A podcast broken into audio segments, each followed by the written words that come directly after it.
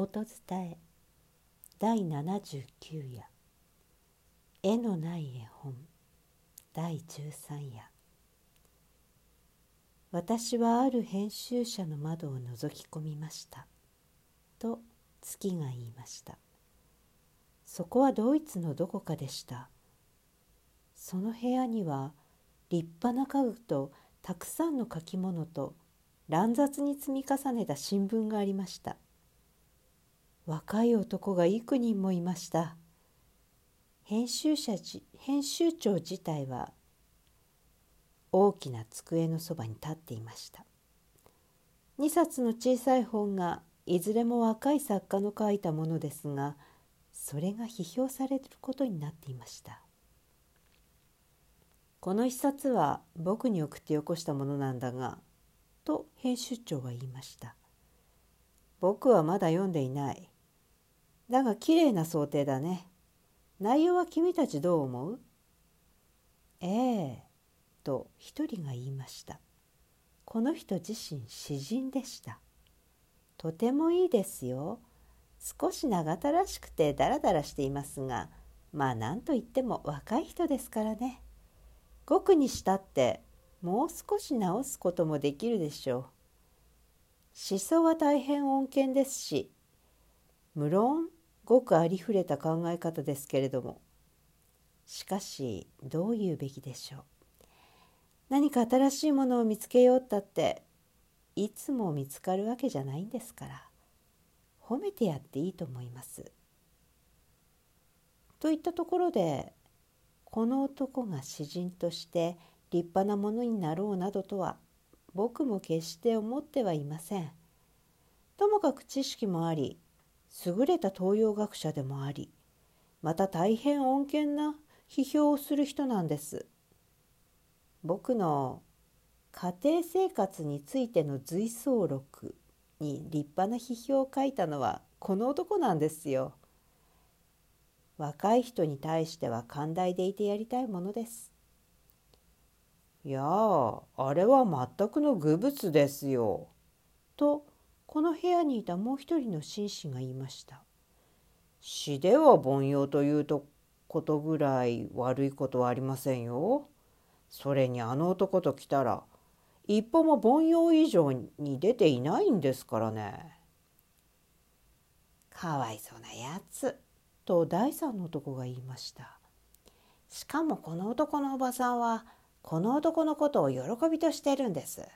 そのおばさんっていうのは編集長さあなたのこの間の翻訳にあんなに大勢の予約者を集めてくれた人なんですよ。あああの親切な婦人ね。うん僕はこの本をごく簡単に批評することにしたよ。疑う余地なき才能歓迎すべき天賦の素質詩の園に咲いた一輪の花想定もいいなどとね。ところでもう一つの本はどうだろう。あの著者は僕にも買わせようという腹らしい。評判がいいよ。あの男は天才を持ってるんだね。君たちそう思わないかね。ええみんなはそう言い立ててますね。とさっきの詩人が言いました。だけど少し粗雑ですよ。コンマの打ち方なんかあまりにも天才的すぎますね。あの男はこき下ろしてやった。ちょっとは腹を立てさせた方がためになりますよ。さもなきゃのぼせ上がってしまいますからね。しかしそれは不当です。と第四の男が大声に言いました。そんな小さい欠点ばかりを数えていないでいいものを喜びましょうよ。しかもここにはそれがたくさんあるんです。まったくあの男は衆を抜きん出てますよ。とんでもない。もしあの男が本当の天才だとすればそのくらいのずるい非難にだって耐えることができるさ。あの男を個人的に褒める者はいくらでもいる。我々はあの男を邁進させないようにしようじゃないか。疑う余地なき才能。と編集長は書きました。誰にもありがちの不注意。この著者もまた不幸な思考を書くことは25ページに見出される。そこには2つの母音重複がある。個人についてさらに研究されることを切望する。うんぬん。私はそこを立ち去りました。と月は言いました。それからそのおばさんの家の窓を覗いてみました。そこには評判のいいおとなしい詩人が招待されたすべての客から称賛されて座っていました。この人は幸せでした。私はもう一人の詩人を粗雑な詩人を探しました。この人もまた一人の講演者のところに集まった大勢の人々の中にいました。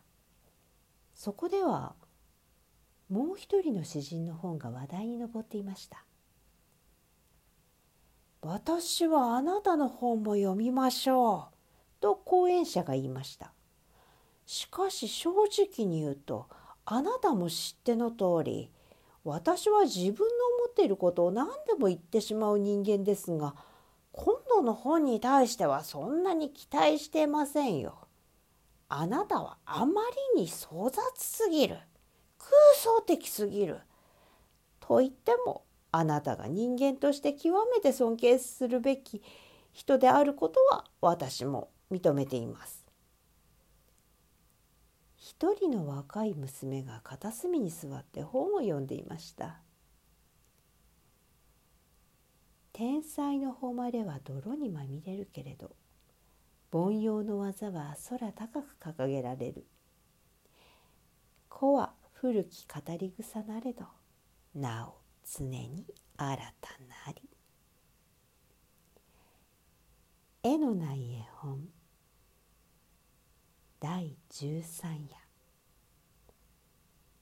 作ハンス・クリスチャン・アンデルセン。矢崎源九郎役。音伝え中山優子でした。